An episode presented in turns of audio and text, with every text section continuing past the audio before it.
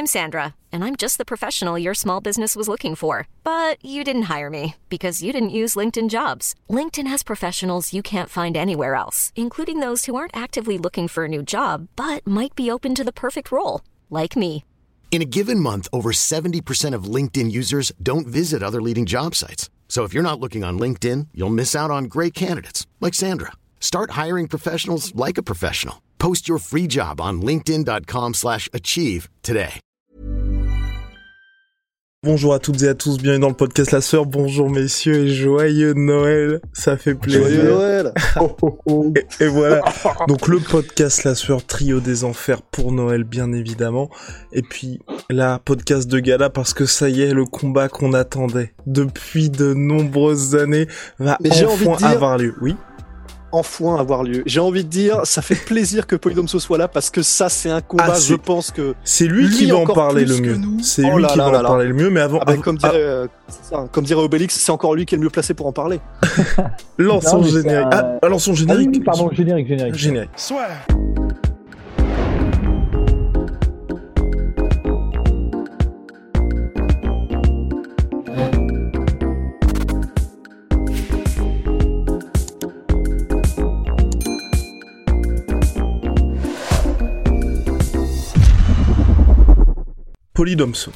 Pourquoi est-ce que Takeru Tenshin Nasukawa est finalement peut-être le combat le plus important de l'année 2022 Euh,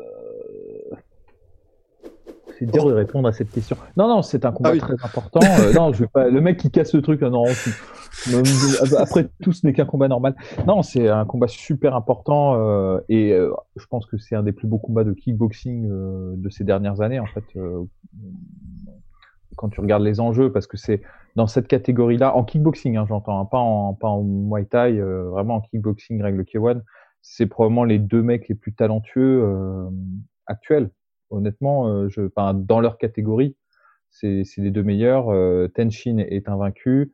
Takeru, je crois qu'il a eu une défaite, mais euh, Ouais, deux, mais ouais, c'est ça. Il y en Ouais. a un. C'est le premier combat qu'il a fait de toute sa carrière. C'était contre un mec qui ensuite euh, il est challengé au titre euh, IBF en boxe anglaise et tout. Et le deuxième c'est combat qu'il a perdu, c'est un TKO, mais en fait, c'est, je crois que c'est arrêt de l'arbitre parce que son nez pété. euh, Enfin, en gros, il a décidé un peu comme Fedor, c'est genre son, son premier combat perdu. Là, c'est un peu même délire, quoi. Et Ouais, qu'en n'a perdu contre personne sauf contre Floyd Mayweather. Ouais, ouais, c'est vrai, c'est vrai. On, a tendance, non, on l'oublie pas d'ailleurs, mais bon, ça n'entre pas en considération ça. Mais euh, mais mais c'est vrai que en plus de ce que j'allais rebondir sur ce que disait Russ, c'est vrai que TKO, le problème d'un mec comme Takeru, c'est que euh, c'est pas étonnant qu'il ait eu des défaites euh, en début de carrière, parce que quand t'es pas trop connu et euh, que que t'arrives euh, dans le que tu commences à combattre, quand tu prends des knockdowns, on va tendance à, on aura tendance à t'arrêter assez rapidement. Et en fait, il s'avère que euh, Takeru, c'est un mec qui prend des knockdowns euh, dans, dans, ses co- dans ses combats. Et même, il est régulièrement mis en difficulté. Mais maintenant qu'il est connu, maintenant qu'il a cette réputation de gars qui remonte et qui revient, euh, les arbitres sont, sont plus cool avec lui. Donc en début de carrière, c'est pas étonnant qu'il ait eu des défaites un peu comme ça sur le à la, à la discrétion du, de l'arbitre finalement, parce qu'il n'était pas connu. Aujourd'hui, enfin son dernier combat, je vous invite à le regarder contre Oh, Pétas. Ouais, et, et ce, mais genre le mec, euh, enfin déjà le, combat est, est complètement dingue. C'est un, chaos euh, total, mais euh, je crois qu'il prend deux knockdowns Takeru dedans, ou alors il est pas loin de se faire finir. Enfin c'est, n'importe quoi, mais c'est Takeru quoi. C'est son, c'est son style. C'est un mec qui met énormément la pression, qui prend beaucoup de coups. Je sais pas comment il va. Et Là, justement, est-ce qu'il arrive pas trop tard ce combat-là? Bah, moi, je pense, honnêtement, je pense que Tenshin Nasukawa est très bien entouré et que, hormis l'erreur qu'il y a eu euh, vis-à-vis de Floyd Mayweather, parce que, en fait, une erreur, euh, je pense que c'est de la faute de Tenshin. Hein. Je pense que Tenshin, si Tenshin n'avait pas cherché à clipper euh, Floyd Mayweather, ça aurait été une exhibition. euh, ça aurait été, mais c'est, non, mais vraiment, quand tu regardes le combat, pour en reparler. Ah, ça de- démarre de- tranquille. hein. ça démarre Ah tout bah à fait ouais. tranquille. Floyd Mayweather, il y va en rigolant. euh, pour lui, il y va juste pour se marrer. Euh, sauf que Tenshin, il, il avait pas reçu le mémo qu'en fait c'était juste une exhibition. il, il- il met un contre. En plus, c'est vraiment ça. Il place le contre contre Floyd Mayweather et là, tu vois tout de suite le changement d'attitude dans Floyd Mayweather. Ok, d'accord, mec, je vais te mettre KO là. C'est juste, je vais te mettre KO. Donc, euh, et bon, et du coup, c'est arrivé. Mais à part ça, à part ce, ce, ce, ce, petit trébuchage, euh, ce, ce- cette petite faute à la Icar, en fait, où il a volé trop près du soleil, il a eu un, un coup du bris. sa carrière, elle est super bien entourée en fait. Il est progressivement, il a rencontré des mecs de plus en plus forts. Régulièrement, il affronte des gars qui ont des bons, des bons niveaux en fait, mais qui lui posent pas vraiment de danger. Finalement, les deux plus grosses menaces qu'il a eues dans, dans sa carrière de kickboxer, c'est Rotang et Swakim. Et c'est des gens, bon, Swakim, il l'a rencontré une deuxième fois, il a lavé l'honneur. Euh, Rotang, il l'a pas rencontré une deuxième fois. Ça, c'est, euh, c'était, euh, c'était peut-être un jour plus tard quand Rotang sera un peu fatigué, mais il, il s'amusera pas à le, à le reprendre immédiatement. En tout cas, il s'est pas amusé à le reprendre immédiatement. Et là, je pense que comme il est bien entouré et que c'est peut-être un de ses derniers combats en kickboxing, je pense que la team de Tenshin se dit bon, Takeru maintenant il est prenable en fait. c'est malheureux. Moi, j'adore ce combat. Je suis content qu'il arrive, mais très honnêtement, c'est vrai que quand tu regardes les derniers combats de Takeru, ça arrive à un stade où ben, il, prend autant qu'il ne donne. Alors c'est impressionnant, mais je pense que c'est justement au vu de ces derniers combats que ce combat a été déterminé. Enfin, en tout cas, que la team Tenshin a donné le, feu vert, parce que c'était la team Tenshin, à mon avis, qui était décisionnaire. Tenshin étant plus célèbre, représentant plus d'argent, enfin, c'est un plus gros animal médiatique finalement que Takeru. Et, je pense que si on peut à la limite aussi refaire un très très rapide pour les gens qui ne connaissent ni l'un ni l'autre, en fait, un rapide récapitulatif de qui sont l'un et qui sont et qui est l'autre. En fait, euh, bah comment dire, Takeru, c'est un petit peu, il est considéré par certains magazines euh, apparemment comme le, le pound for pound meilleur combattant kickboxer de la planète. Et en gros, c'est un gars qui effectivement, bah, comme on l'a dit au début du podcast, il a deux défaites, mais qui sont à moitié. Ouais, la première c'est une défaite, mais parce que c'était un peu comme, je crois que c'était Andy qui avait pris Branko Sikatic lors de son premier combat. Là, c'est pareil en fait. Takeru, il a pris un mec qui était un monstre absolu lors de son premier combat, donc il a perdu. Et comme on l'a dit, celui d'après c'était un TKO euh, un peu arrêt de l'arbitre, un peu chelou. En gros, c'est donc un gars qui combat en, je crois que c'est moins de 62 kilos Takeru et qui est considéré comme le monstre en fait, comme le monstre absolu dans ces catégories de poids-là et même de manière générale en kickboxing. C'est considéré comme un des GOAT.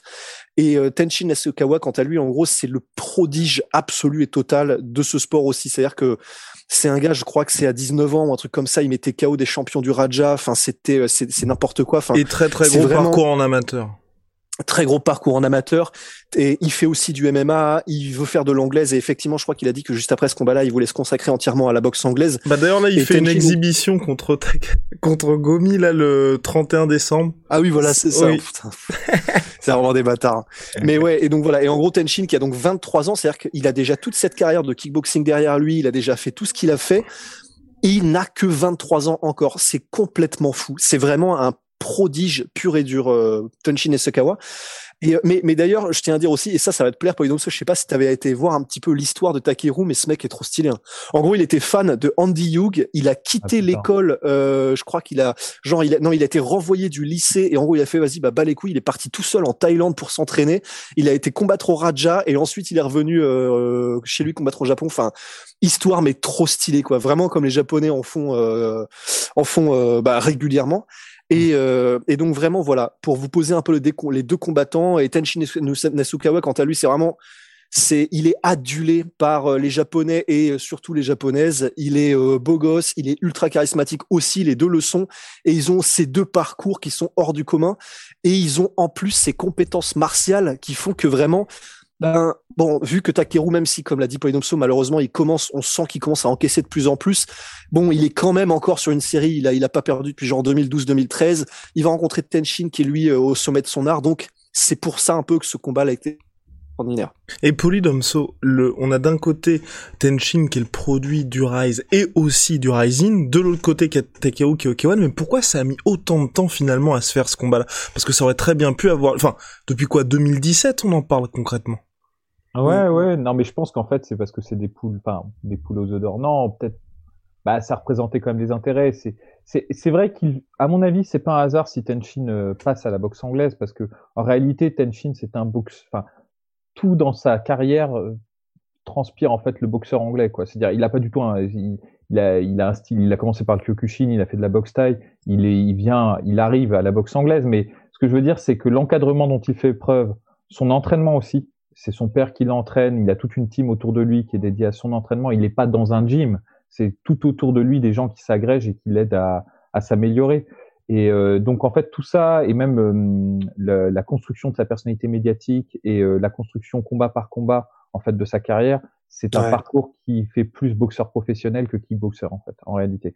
Et, euh, et ce qui est différent justement de Takeru. Takeru, c'est un mec euh, qui, pour le coup, a plus un, un profil de mec de, de kickboxing, qui a rencontré plus d'adversité, qui s'est fait, je pense, qu'il peut-être euh, peut être plus séduisant pour ça parce qu'il s'est fait sa, sa comment sa, sa renommée tout seul en fait dans l'adversité, dans la difficulté, tandis que Tenshin c'est un fils favori quoi. C'est un mec qui a toujours été encadré, il a jamais connu la difficulté. D'ailleurs, ça se sent. Tenshin c'est un boxeur scientifique, puncher, enfin il a tout qui est au top. Hiring for your small business? If you're not looking for professionals on LinkedIn, you're looking in the wrong place. That's like looking for your car keys in a fish tank. LinkedIn helps you hire professionals you can't find anywhere else, even those who aren't actively searching for a new job but might be open to the perfect role. In a given month, over 70% of LinkedIn users don't even visit other leading job sites. So start looking in the right place. With LinkedIn, you can hire professionals like a professional. Post your free job on linkedin.com/achieve slash achieve today. Mais c'est un gentil garçon, tu vois, c'est pas quelqu'un de. Parce que Takeru, euh, c'est un psychopathe, quoi. Tu vois, enfin, dans, dans Ouais. le sens euh, positif du terme, tu le vois dans le ring, euh, il a pas du tout la même attitude que, que Tenshin. Pour lui, c'est pas it's not only business, tu vois, c'est pas c'est, Mm. pas que ça, tu vois. Et, euh, et c'est pour ça que c'est intéressant aussi cette euh, cette rencontre. Euh, c'est parce que pour moi, c'est des des mondes différents qui s'affrontent en fait. C'est euh, même s'ils sont tous les deux issus du même pays, même s'ils sont dans la même euh, catégorie, qui je crois que Take- Takeru est plus âgé quand même, mais euh, on va dire ils sont jeunes tous les deux et que du coup Oui, il a 30 ans, ouais.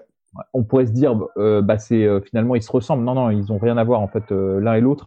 Et c'est ça qui est c'est ça qui est intéressant. Donc moi je pense que enfin pour répondre à ta question Guillaume ça s'est pas fait parce que pendant longtemps la team Tenshin n'était pas n'était pas ok pour hein. moi je pense que c'était eux qui bloquaient. On n'a jamais eu le, la raison du pourquoi mais je pense que Takeru aurait voulu avoir ce combat bien plus tôt. Euh, Ouais. Si ça avait été possible pour lui, ça, enfin, je veux dire, il avait beaucoup à y gagner d'avoir euh, Tenshin, euh, je sais pas, il y a deux ou trois ans. Ça aurait été génial pour Takeru. Il aurait, il aurait explosé euh, à ce moment-là. en C'est clair. euh, et Tenshin, en revanche, de son côté, n'avait pas grand-chose à y gagner, à risquer. Euh, surtout quand tu es jeune comme ça, de rencontrer un mec. euh, il y a trois ans, t'imagines, euh, il était, il était vraiment à son prime, Takeru, alors que Tenshin était encore, euh, il était encore en train de se peaufiner. Donc c'était peut-être un peu dangereux de l'envoyer à l'abattoir contre contre lui, tu vois. Donc euh, c'est pour cette raison-là, je pense que le combat s'est pas fait. Et donc Maintenant, là, finalement, euh, ils s'affrontent pour le titre de plus, plus grand de la génération. Qu'est-ce que ça va donner, les gars? Qu'est-ce que ça va donner? Même si on va en reparler, hein, on va en reparler. hein. C'est que le premier podcast qu'on fait là-dessus. Bah attends, je laisse la parole à, à Russ Business. Bah, L'avantage, c'est que je pense que je peux parler euh, bah, là pour nous tous, mais c'est que, bah, en fait, le truc, c'est que si vous allez voir des combats de, de, l'un ou de l'autre, vraiment, bah, quand Polydomso dit que Tenshin est un boxeur euh, scientifique, c'est clair, ça vraiment, mais sa manière de combattre, c'est juste magnifique. C'est il sait ce qu'il fait en fait, et c'est c'est con à dire, mais un kickboxer qui est ultra rapide, qui frappe dur et qui frappe fort, et qui sait ce qu'il fait et qui peut construire et qui peut vraiment avoir des attaques ultra variées, enfin vraiment et dépasser ses adversaires. C'est juste, mais c'est trop beau en fait. Et les deux, alors Tenshin le fait un peu plus, mais Takeru il a des enchaînements aussi parfois lui, euh, des enchaînements maison ou dans le même enchaînement, genre même séquence de coups, il arrive à te placer euh, des, des genoux, des low kicks, des high kicks jambes avant, des, des, des, des espèces de crochets. C'est euh, c'est vraiment. Alors personnellement, je préfère voir Tenshin parce que je sais pas vraiment. Effectivement, ce côté scientifique, je sais pas, ça me plaît un petit peu plus. Mais d'un autre côté, c'est vrai que Takeru, non seulement il est extrêmement technique, mais en plus vraiment c'est. Bon, je sais pas si on peut dire que c'est un rouleau César Chavez euh, du kickboxing, mais vraiment il avance. C'est un espèce de Robbie Lawler où de temps en temps, quand il est mis, quand il prend un bon coup, tu sens qu'il commence à, à sourire un peu en mode. Ok, ok, ok. Et vraiment, il a cette attitude en mode, ok, bah écoute, c'est parti. Et en gros, c'est, ils sont vraiment kiffants tous les deux. Mais alors, par contre, comment ça va se passer? Je sais pas pour toi, Polydomso, j'aurais tendance à dire euh, avantage Tenshin. Hmm, Peut-être techniquement, ça, mais ça dépendra. Et ah oui, et j'ai vu aussi, je sais pas ce que vous en pensez, mais j'ai vu aussi que euh, Takeru avait demandé nombre de rounds illimités. Ah bah ça, je pense qu'il l'aura pas. Il, il n'y aura Jamais. pas. moi, je pense. Il l'aura Jamais, jamais, mais ce sera intéressant. Ce serait intéressant. Non, mais moi, je je suis pas loin de penser comme toi, c'est-à-dire que je pense que stylistiquement, ça avantage un petit peu plus euh, Tenshin. Je pense que de toute façon, Tenshin, il est, là, il est dans une meilleure, euh, il est dans une meilleure phase. Il arrive vraiment à son pic pic physique et euh, il est relativement préservé. Il y a très peu de combats où il a pris beaucoup de coups. Je crois que euh, abstraction faite de de son combat contre euh, Rotang. contre Rotang, Et contre Swakim aussi, parce que contre Swakim, ça avait été compliqué un peu. Euh, il n'a pas pris tant de coups que ça. Même, les, même ses derniers combats qui sont un peu en demi-teinte, hein, il, faut, il faut le signaler quand même, parce que même les combats de Tenshin, les derniers qu'il a fait, sont moins impressionnants que d'habitude, mais parce que je pense qu'il a sa tête euh, ailleurs en fait. Il pense déjà à la boxe et, euh, et il, prenait, il prenait à mon avis pas trop au sérieux ses, euh, ses derniers adversaires. Et très honnêtement, les gens disent que c'était en demi-teinte, mais c'est un peu comme John Jones c'est en demi-teinte contre Anthony Smith quoi. Tu vois, ouais. en demi-teinte, mais il les domine quand même de la tête et des épaules. Donc c'est juste parce qu'il les termine pas en fait. C'est mais en réalité, euh, il est à son top, il est à son meilleur et techniquement c'est un prodige. C'est un prodige quand il commence, quand il est à l'attaque et qu'il arrive à lire son adversaire et qu'il fait, tu sais qu'il a ces séquences où il fait un coup en bas, un coup en haut, deux coups en bas, deux coups en haut et tu sens qu'il a trois wagons d'avance sur la réaction de l'adversaire et tu fais bon d'accord, en, gros euh, c'est plié quoi. Et donc il est, il est vraiment très bon là-dessus. Il est excellent en contre. Il a ce style de, tu sais, de gaucher. Euh, il y a pas mal de, de, points communs entre son style et celui de Conor McGregor en réalité. Hein. C'est le, c'est la, en tout cas, c'est la même philosophie, euh, mm. la même méta, si tu veux, de, de gaucher qui cherche à, à, à déclencher chez l'adversaire en fait pour le, le contrer avec le bras arrière. En fait, c'est ça, c'est sa, c'est sa, c'est sa carte, c'est sa pièce maîtresse, c'est son arme euh, favorite. Tandis que euh, Takeru est peut-être un peu moins euh, sophistiqué dans, dans son approche mais c'est un pressure fighter euh, infatigable et puis avec un mental en acier quoi.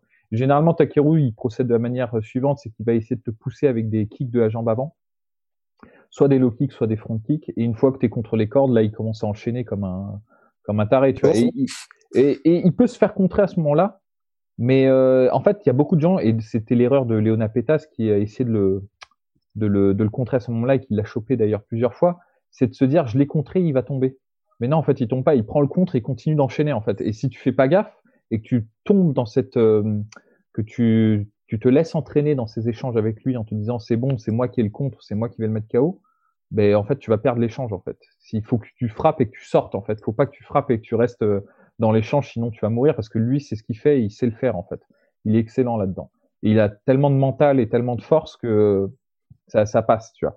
Donc, j'aurais tendance à privilégier euh, Tenshin parce qu'il est intelligent et que jamais, jamais il, s'est laissé aller dans des, euh, dans des brawls comme ça. Même contre Rotang, même quand il était épuisé contre Rotang au, au sixième round, là, l'extra round, bah, il faisait des trucs bon qui sont pas cool, hein, genre les, les, les faux Rolling Thunder Kick pour euh, ou les faux takedown en réflexe pour essayer de gagner, grappiller 10 secondes pour respirer. Mais il fait ça en fait. Lui, il reste pas dans, il a pas de, de fierté, de bravado, de se dire ouais je vais essayer d'y aller, de, de cogner à tout prix. Non non, euh, il sait très bien ce qu'il doit faire pour gagner. Euh, là où je pense que peut-être euh, Takeru peut sortir tirer son épingle du jeu, effectivement, c'est si le combat dure, parce que en fait Tenshin il a cette capacité d'exploser de d'être très fort et très puissant et très euh, très, très, très très rapide euh, sur sur ses enchaînements. Et euh, et je suis désolé il y a quelqu'un qui est, qui est rentré à ce moment-là. Et et donc non et ça lui coûte beaucoup d'énergie en fait. Et on le voit dans son combat contre son premier combat contre Swakim et son combat contre Rotang où honnêtement il y a vraiment un creux dans son activité et un creux dans sa précision et dans sa puissance aussi. Et c'est là où généralement euh, Takeru il tire son épingle du jeu. Affaire à suivre en tout cas, messieurs. Vivement le mois de juin. On sait pas dans quel ring ça va se, se dérouler pour le moment. On sait pas. C'est loin quand même. Hein. C'est loin. Oui, oui. Moi j'ai très, j'ai quand même peur que ça ne se fasse pas. Arriver, hein? Ouais, c'est vrai. À, à faire à suivre, bien évidemment, on vous tiendra au courant. On doit vous laisser parce que Rust, il est, pour vous dire, il est 18h30 le 25 décembre, au moment où on enregistre ce podcast. Rust n'a toujours pas ouvert ses cadeaux de Noël. C'est un scandale. C'est un scandale. Donc voilà, on va le laisser tranquillement profiter. Nous, on se retrouve très rapidement, bien évidemment. Il y a la Ralas Week qui arrive la semaine prochaine. Polydomso, Big Rusty. À très très vite. Merci. Puis voilà, joyeux Noël encore une fois. Joyeux Noël. Joyeux Noël.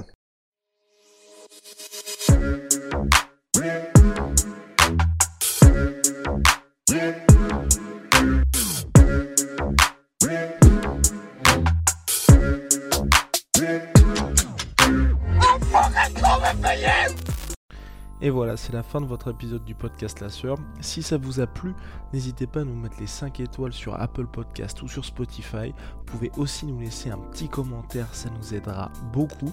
Et si vous voulez aller plus loin avec nous, vous tapez La Sueur sur toutes les plateformes ou sur les réseaux sociaux, vous nous trouverez. Et là, vous nous écoutez très certainement en audio. On est aussi en vidéo sur YouTube, mais également sur Snapchat. Là encore, vous tapez la sueur et on sera là. Merci de votre fidélité et à très vite pour de nouvelles aventures.